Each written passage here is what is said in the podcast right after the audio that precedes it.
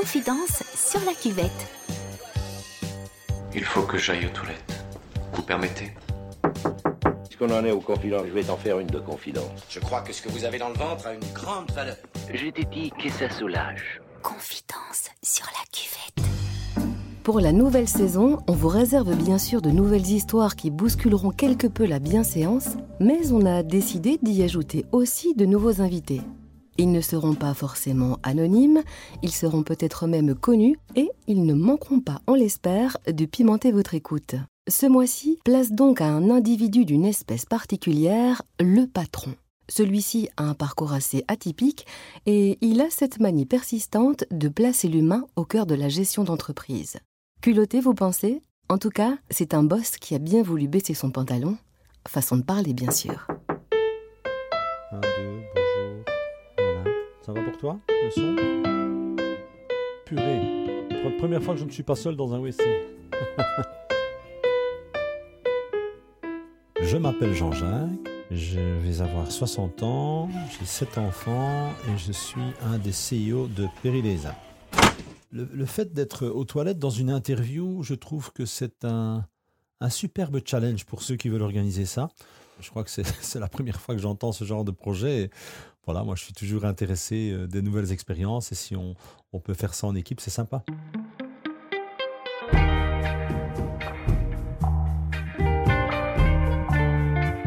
Je dois l'avouer, euh, les, toilettes, c'est un endroit en effet euh, où ben, on aime parfois s'isoler. Je me souviens, quand j'étais tout petit, euh, parfois, quand on est triste, on, vient se cacher un peu pour pleurer. Pas spécialement pour aller à la toilette, c'est un endroit où on vient se cacher parce qu'on sait qu'on va pas être dérangé. Bah, ou tout simplement un endroit où, on se relaxe parce que voilà, euh, certains, ben voilà, je crois que tout le monde a ses habitudes. Euh, moi, ça m'arrive de, lire un magazine, de lire un journal ou tout simplement de prendre une tablette et de jouer à un jeu. Relax, ça me détend un peu.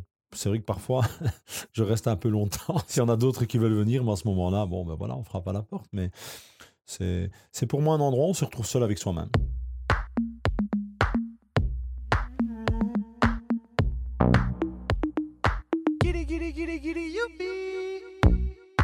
J'ai toujours dit que la vie était belle. euh, Elle est faite d'expériences positives et négatives, pas d'échecs. J'ai banni ce mot-là.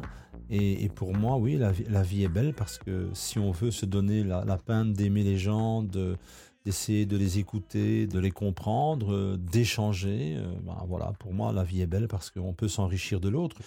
C'est mon fil conducteur dans la vie et je m'en réjouis tous les jours. Moi, j'ai fait, ma jeunesse dans la rue, dans une région quand même qui est la région de la Louvière, qui n'est pas la plus riche. Et donc, euh, dans le partage, en, côtoyant des gens qui étaient certainement moins chanceux que moi, vu que moi j'avais un papa ingénieur, mais j'ai appris beaucoup euh, et ça c'était une très belle expérience. Puis, euh, puis ce fil conducteur passe par le fait que j'ai été professionnel de foot et, donc aussi des expériences d'équipe. Je rappelle tout de suite qu'à cette époque-là, c'était l'époque où on, on était professionnel. Enfin, j'étais en même temps à l'UNIF et on ne gagnait pas grand-chose. C'est pas comme maintenant. Pas pour autant que ça joue mieux, mais enfin, soit. Et donc, euh, j'ai appris vraiment l'esprit d'équipe qu'on a besoin de, chacun pour, euh, pour réussir. euh, en tout cas, dans, le football, on est 11 sur un terrain et, que l'on soit universitaire ou tout simplement des gars, il y en avait qui ne savaient pas lire et écrire. voilà, on a un partage, on vit les victoires ensemble, on vit les défaites ensemble et voilà, ça, ça m'a appris beaucoup. Et puis, puis chemin faisant, euh, l'université, évidemment, hein, quelques petites guindailles de temps en temps. Là, on voit que quand on abuse trop, on a deux, deux, trois problèmes. Donc, j'ai eu des secondes cesse. J'ai jamais raté, mais bon, j'ai eu des secondes cesse. Ben, enfin, bon, l'important, c'était de réussir. Euh, et puis, et puis euh, ben, 20 ans dans une multinationale qui était une très belle expérience de vie où j'ai appris beaucoup euh, dans ce groupe Solvay, qui m'a offert aussi des tas de formations, mais qui m'a aussi le travail de terrain humain.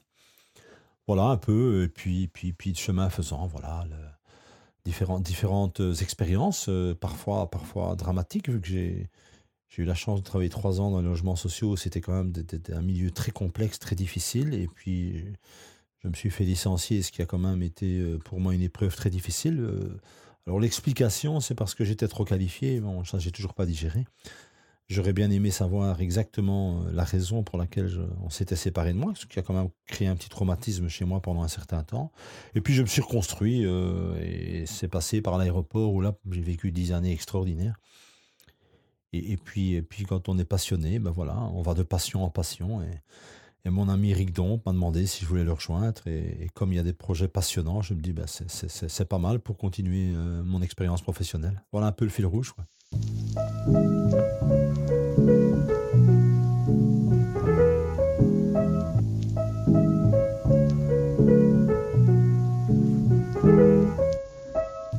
Moi, il est simple, l'équilibre dans la vie. Je crois que c'est une composante en, trois parties. Il y a tout d'abord, euh, je dirais, cette partie professionnelle ou étude, hein, ça dépend, mais en tout cas cette partie euh, professionnelle ben, qui, à un moment donné de la vie est fondamentale parce que, comme je le dis toujours, il faut bien mettre du beurre sur les tartines. Puis il y a cette partie, j'appelle privée. Alors le privé, c'est ta famille, tes amis, où tu vas parfois euh, chercher du réconfort, te nourrir. Et j'ai beaucoup de chance avec, avec ces sept enfants, même si c'est une famille recomposée, mais pour moi, c'est comme si c'était mes sept enfants. Donc il y en a quatre d'un premier mariage, deux de mon épouse actuelle, et puis nous avons eu un, enfant ensemble, mais bon, je les considère tous les sept de la même manière. Et, puis, la troisième partie, et là, j'avoue qu'il m'a fallu presque 57 ans pour comprendre que c'était une partie fondamentale, euh, c'est ce que j'appelle le moi. Bah, par exemple, quand tu es à la toilette, euh, seul avec toi-même. et le moi, c'est de temps en temps d'être un peu égoïste pour soi-même J'appelle ça de l'égoïsme, c'est au sens large, mais certains, c'est de se dire, moi, je me fais plaisir quand je vais courir dans les bois tout seul. D'autres, c'est euh, simplement lire une BD. D'autres, c'est s'isoler. D'autres, c'est écouter une musique. Voilà. Et donc, euh, quand tu te ressources avec le moi, ben, tu apportes, tu, trouves un équilibre pour être plus fort dans ton professionnel et plus fort aussi avec ta vie privée. Donc, c'est un équilibre que j'essaye de travailler parce que la vie est belle, mais c'est pas parce que la vie est belle qu'il n'y a pas des moments où on retrouve face à des murs, où, on a des expériences négatives, où on ne réussit pas tout ce qu'on veut faire. Ok, moi je dis, euh, c'est pas grave. Euh, le plus important, c'est d'essayer, de mettre tous les moyens pour y arriver, et parfois, parfois on n'y arrive pas. Je dis toujours aux enfants, si ça n'a pas été à l'école, je dis première question, est-ce que tu as travaillé assez? Si tu n'as pas travaillé assez, tu sais ce que tu dois faire la prochaine fois. Deuxième question, est-ce que tu as compris? Si tu n'as pas compris, il faut essayer de comprendre. Et troisième question, peut-être que tu n'es pas capable. Mais ce n'est pas un problème. Demain, ne me demandez pas de faire un programme informatique. Je suis ingénieur, je suis incapable, donc je ne suis pas capable. Ok, donc il faut faire autre chose. Après Albert Frère, John et Eric Mesdag, Eric Dombe ou plus récemment Jean-Pierre Ludgen, cette 34e édition du Manager de l'année réunissait plus de 1200 personnes pour applaudir un lauréat pas comme les autres. Le manager de l'année est Jean-Jacques Cloquet. C'est un manager, un style de management qui me convient très bien. C'est euh, une main de fer dans un gant de velours. Je pense surtout qu'il a insufflé un esprit familial. C'est pas pour rien que depuis des années, lorsqu'il y a des grèves à gauche et à droite, l'aéroport n'a jamais débrayé. Et je pense qu'on euh, on obtient énormément de choses quand on, se met euh, au travail avec les collaborateurs. Et ça, c'est la réussite de Jean-Jacques. Évidemment, on est toujours content d'avoir une reconnaissance. Je n'en ai jamais eu autant Euh, en, en 2000, pour l'année 2018 que dans toute ma vie. Donc il m'a fallu 58 ans. Je dirais que le plus important dans ces reconnaissances, c'est euh, quelque part que bon, j'ai été CEO HR de l'année, j'étais euh, manager de l'année. Ça m'a tout doucement permis de reprendre confiance dans mon type de fonctionnement. Parce que quand tu vis des déchirures comme un licenciement et que aujourd'hui euh, à 59 ans, je ne sais toujours pas expliquer pourquoi euh, j'ai été licencié. Je veux dire, il faut savoir que euh, à un certain moment, on perd confiance en soi. Et on se pose des questions. Mais qu'est-ce qui se passe? Et, on a toujours peur aussi que ça revienne. Et donc, je veux dire que quand on se sépare, si on se sépare en se disant, ouais, on n'est plus fait, on n'est pas fait pour travailler ensemble, on n'est pas fait pour vivre ensemble, mais on part dans de bonnes conditions, tu sais, voilà, c'est des expériences. Là, là-bas, je trouvais que c'était tellement injuste, mais pas injuste de se séparer de moi, il n'y a pas de problème. Mais de ne pas m'avoir dit pourquoi. Et, je prends l'image, euh, tu passes à côté d'un enfant, tu lui donnes une claque, et, tu lui dis pas pourquoi, et tu continues. Et tu regardes, tu dis, mais pourquoi j'ai pris une claque, moi? Tu vois? Et, c'est, ça, ça m'a aussi appris une règle fondamentale dans la vie. C'est un, il faut être juste, ça c'est bien sûr, mais deuxièmement, il faut expliquer pourquoi on prend des décisions. et franchement, quand j'ai reçu mon titre de manager de l'année par le Premier ministre, Le déclic, c'était, j'ai beaucoup de chance, toutes, ces personnes qui étaient au SL. Euh, mais c'était avant tout pour moi, écoute, maintenant, te pose plus cette question. Ton management, c'est peut-être pas le management idéal que tout le monde va faire, mais tu dois te dire que c'est le bon pour toi et que c'est ce qui te correspond le mieux. Et surtout, ne te pose plus de questions là-dedans. Et je ne m'en pose plus. Et que ça plaise ou pas. Voilà. Comment tu vas? Ça va et toi? Ça va? Ouais, toi? Ouais, ouais, très bien. Vous faites la bise à tout le monde ici? Oui. C'est une famille ici, hein, donc euh, ça n'empêche pas le respect de l'un et l'autre. C'est un peu la convivialité de la région et ça s'est installé comme ça, naturellement. Ça a toujours perturbé pas mal de, hauts responsables qui venaient visiter l'aéroport. Ils disaient mais enfin, c'est quoi ce truc euh, ben voilà, c'est rien.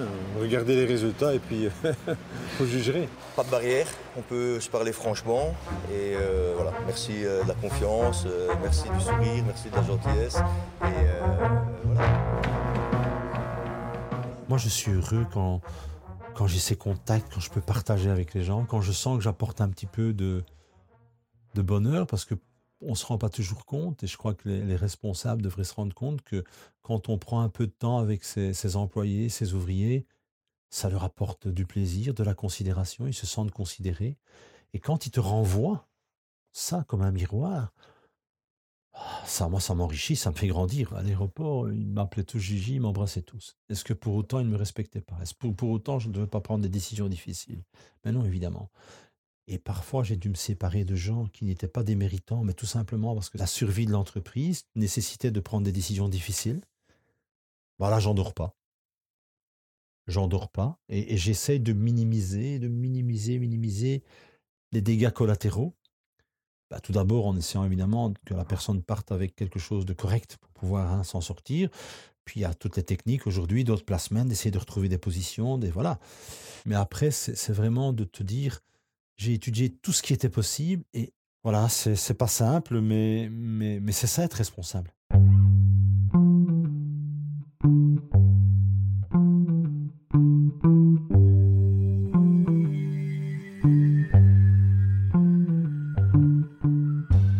Que les gens m'aiment beaucoup, c'est parce que je ne suis pas différent.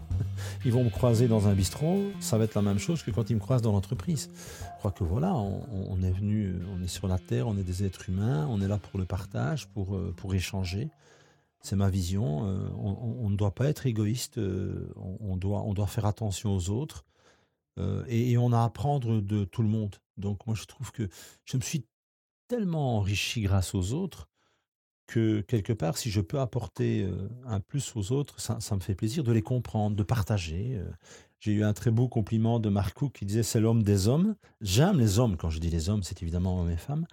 Et j'aime avoir cet échange, de parler, de, de, partager des points de vue. Mes défauts, il y en a des défauts, c'est de ne peut-être pas prendre assez attention à moi ça, je suis, voilà, à moi, ma santé. J'ai beau dire, euh, je ne voudrais pas avoir un sale truc sur le dos, mais peut-être que parfois, je ne suis pas le meilleur des exemples. Et, et parfois, je me dis de ne pas être euh, assez attentif ou proche de, de, ceux qui, qui, sont très très proches de moi, mon épouse et mes enfants. Ça, c'est vraiment. Mais, mais j'ai beau me le dire et voilà, je suis pas parfait là, mais vraiment pas. Cette nuit-là, il a rendez-vous avec la solitude. Comme elle en a l'habitude, sans faire de bruit, elle l'envahit petit à petit et finit par le posséder. Elle sait qu'elle doit profiter des moindres instants de vulnérabilité et de faiblesse. Toi qui viens me surprendre avec délicatesse, toi qui es capable de me faire pleurer, toi qui me fais avoir peur, toi qui me rends si fragile, toi qui me rappelles mes vraies valeurs, je te dis merci pour ces instants où ma tristesse s'exprime avec tendresse et amour. Pour toi, il y aura toujours une place en moi, car je sais que lorsque tu seras parti, je serai plus fort et plus confiant dans le chemin que je poursuis. À bientôt, solitude. Ce texte m'a donné un espoir parce que je me dis c'était dans la période de ma vie où j'étais le plus mal, le plus loin, où j'ai eu cette force d'écrire quelque chose que je ne saurais plus écrire maintenant. C'est incroyable. On va rechercher des ressources. Euh, c'était une période de ma vie où j'étais seul avec mes quatre enfants. et où j'avais perdu mon boulot et, euh, où quand tu ouvres le frigo, il y a quasiment plus rien dedans. Donc euh, tu es très loin là, hein, je veux dire. Et, et donc je me souviens qu'à cette période, j'allais me réfugier parfois, il dormait contre un enfant pour me dire tu dois te battre. Et puis, et puis c'est là qu'est venu me dire mais, mais finalement, tu n'es pas seul. Il y a quelqu'un qui est venu près de toi qui s'appelle la solitude et donc qui te pousse à l'angoisse, qui te pousse à la tristesse, qui te pousse à, réfléchir. Et, quelque part, quand tu arrives à, passer ce moment important, ben finalement, comme je dis dans le texte, tu l'as pas invitée, elle s'est invitée, mais, mais quand cette solitude te quitte, en tout cas, je me sentais plus fort. Parce que, parce que voilà, parce que tout d'abord, non pas que je l'avais apprivoisée, on n'apprivoise jamais la solitude, mais parce que j'avais passé ce moment où, quelque part, ça, ça m'a, voilà, j'ai pu écrire quelque chose que j'adore, j'adore ce texte. Euh. Et si elle s'invite toute seule, c'est parfois un peu, un peu pour moi une source de stress et d'angoisse. Et donc là, là, j'aime pas trop, mais, mais d'un autre côté, c'est une façon aussi, dans ces moments de solitude, de, se reposer les bonnes questions et de se dire est-ce que finalement, et je pense qu'on se le dit plus on avance dans l'âge, plus on se pose cette question et on se dit mais, mais la raison de ma vie, est-ce qu'elle est, bonne? Est-ce que c'est est -ce c'est travailler comme un malade? Est-ce que c'est m'amuser comme un malade? Est-ce que ceci Ou est-ce que c'est plutôt trouver un équilibre? Eh bien moi j'essaye de construire un équilibre. À chaque époque, on se cherche un peu et on se demande si on se connaît. On est nous-mêmes, on fait ce qu'on peut, on changera pas, c'est ce qu'on se promet. Entre bitume et tapis rouge et slalomé de part en part, je côtoie la dèche et l'opulence, j'apprends à faire le grand écart. Ma vie propose tellement de thèmes, parfois je fonce, parfois je freine. Je vois les deux côtés du système, pourtant je me sens pas schizophrène. J'essaie de pas trop faire d'erreurs et dans mes choix, je me sens libre. Je crois en ce truc du fond du cœur, tout est une question d'équilibre. Il y a quelqu'un qui, qui m'a inspiré parce que j'ai lu son histoire, c'est Abraham Lincoln. Je pense que c'est quelqu'un qui a fait énormément, euh, qui s'est battu quand même. Euh, Enfin, c'est extraordinaire. Donc voilà, euh, voilà ça, ça, ça m'inspire. Alors, euh, euh, le roi vert de Sulitzer, ça aussi, c'est quelque chose. Ça, c'est, ce serait quasiment ma vie, ça. D'un certain moment, tu vois, ce gars, je sais pas si vous l'avez lu, mais en tout cas, qui, est devant la forêt amazonienne, il se fout à poil et puis il part tout seul, quoi. Et puis il revient et puis il fait des trucs et puis et donc c'est un peu c'est c'est son moi à lui et, et, je me reconnais dans dans ce livre que j'ai déjà lu dix fois dans le milieu des films, bon j'adore euh, Mel Gibson dans Braveheart parce que ça c'est c'est mon modèle, modestement. Ah, c'est parce qu'il ose. Le plus terrible, c'est quand il est écartelé et qu'il crie liberté.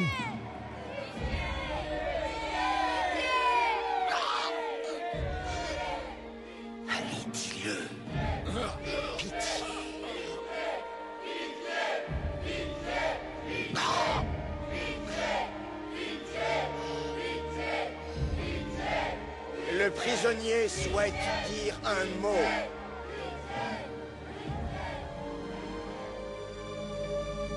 Liberté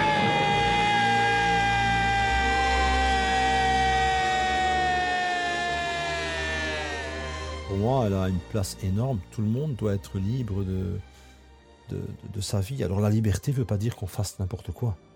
C'est la liberté des femmes qui, qui ont tout à une époque euh, j'en parle à l'aise parce que j'ai quand même cinq filles, mais à qui je dis, mais vous devez dans votre vie faire en sorte que vous n'avez pas besoin d'un mec. Maintenant, vous en avez un, vous êtes heureuse, c'est le principal, mais des femmes ont été malheureuses parce que malheureusement, elles, n'avaient que, elles n'avaient rien, elles étaient obligées d'être à la maison et ainsi de suite. Donc ça, c'est cette liberté-là doit arriver, mais je ne le fais pas pour faire plaisir aux femmes, mais c'est valable aussi pour l'esclavage, c'est valable aussi pour euh, des gens dans des entreprises aujourd'hui qui, qui n'ont pas la liberté d'expression. Et la liberté d'expression, ça ne veut pas dire je vais tout casser, euh, tout, tout va mal ici, c'est le bordel. Non, c'est la liberté d'amener des nouvelles idées, de, participer à la création de valeur. Enfin, pour moi, la liberté, c'est tellement important. Et aujourd'hui, je me sens libre. Je me sens excessivement libre avec un patron qui, qui, il appelle ça entreprise libérée. Alors il me dit, il était temps que tu arrives parce que j'ai fait une connerie, euh, j'ai fait une entreprise libérée. Et je dis, Eric, c'est pas vrai. Le curseur, il n'est ni à gauche ni à droite. Il y a des gens qui, qui n'ont besoin de, personne. Tu définis les lignes directrices et tu n'as pas besoin de leur dire de travailler, ils vont travailler naturellement. D'autres, ils ont besoin d'un cadre de vie. Donc voilà. Et le cadre de vie ne veut pas dire que tu manques de liberté, mais je crois que les gens doivent avoir la liberté, pouvoir s'exprimer correctement. Alors pas n'importe quoi, évidemment. Hein Et j'essaye que les gens avec qui je suis, euh, ou les gens qui dépendent de moi, sachent qu'ils ont la liberté avec moi de s'exprimer. Pour moi, la valeur essentielle numéro un, et on peut faire toute technologie qu'on veut, et j'ai eu des, des grosses discussions avec les gens des big data et ainsi de suite, l'humain restera l'humain. Et donc, travailler sur l'humain est fondamental. C'est ce que j'appelle le ROC, retour sur considération. Derrière ça, on doit penser beaucoup plus global par rapport à des projets. Moi, j'aime bien, on dit, la digitalisation, le truc, le bazar. Oui, mais enfin, les gens ne parlent plus entre eux. Les gens ne communiquent plus entre eux. Et qu'est-ce qu'on voit? On voit des gens qui sont malheureux, qui sont dépourvus, qui sont paumés. Ça, c'est, ça, c'est l'échec de la société. Et donc, qu'on avance et qu'on mette en place toute une série de choses pour faciliter la vie aux gens, la communication, c'est merveilleux, mais aussi que l'on se préoccupe d'être sûr que tout le monde est dans le train. Il ne faut pas laisser quelqu'un sur le quai, quoi. Confidence sur la cuvette. Je crois qu'aujourd'hui, on est dans une société de changement permanent. Et si on ne prépare pas les gens à anticiper le changement, c'est la catastrophe. Et, c'est ce que je dis toujours, un bon gestionnaire, mais ça peut être d'une famille, ça peut être de n'importe quoi, une fois qu'il a des bonnes équipes autour de lui, qu'il a quelques experts, son rôle principal, c'est de se dire que va-t-il se passer dans les années qui viennent et comment dois-je préparer mes équipes, mon entreprise, pour qu'elles soient toujours performantes? J'entendais dans une conférence que 60% des métiers en 2030 n'existent pas aujourd'hui. C'est énorme. Ça veut donc dire que il faut préparer et il faut anticiper qu'est-ce qu'il faudra former, comment préparer nos jeunes. Et ça pas au plus jeune âge.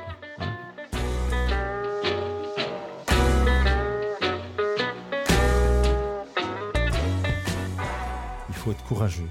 Je pense que ça, c'est important. Hein il faut être respectueux. Respectueux que des gens n'ont peut-être pas eu la chance comme vous de d'avoir un cadre de vie. Il faut être respectueux, attentif, attentionné. Passer un petit peu aussi, c'est ce que je recommande aussi, euh, un petit peu de sa vie dans du caritatif. Voilà, moi j'ai fait pas mal de choses et je, je, suis encore dans pas mal de trucs et je suis heureux de le faire parce que si tout le monde faisait un petit peu pour je pense que la vie serait peut-être meilleure.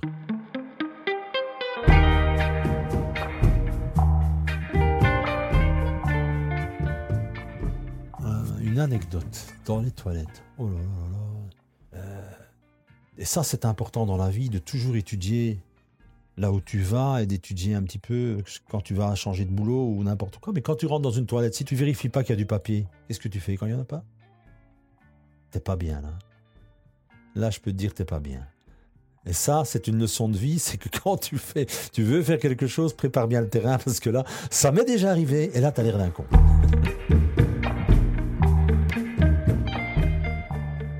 J'ai accepté votre proposition parce que vous êtes deux jeunes qui osent. Il fallait, fallait, oser, hein. Imaginez de, foutre un boss sur un WC pour l'interroger. Euh, et je trouve ça extraordinaire parce que derrière ce projet, où on pourrait dire, comme je le dis au début, ah, il faut être con, euh, cloqué, qu'est-ce qu'il était foutu sur un WC avec deux jeunes journalistes? Non, c'est pas vrai. C'est un projet en soi et, je trouve que c'est intéressant. D'ailleurs, je me sens tout à fait. Tout d'abord, le contexte euh, me, convient parce que je ne souhaitais pas être dans un. Si on m'avait demandé, vous êtes dans un WC public et tout ça, ça ne m'intéresse pas. Je préfère être ici.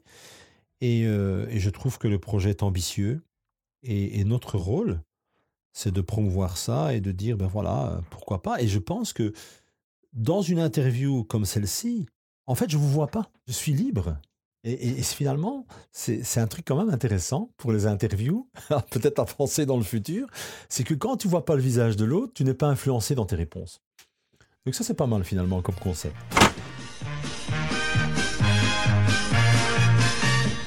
Grandir et faire grandir, c'est l'une des missions de Jean-Jacques Cloquet, et c'est aussi le titre du livre qui retrace son parcours. Par ces temps de virusophobie, oserait-on espérer que son management devienne aussi contagieux? Parce que sentir un peu d'humanité dans le monde impitoyable du travail, ça fait du bien.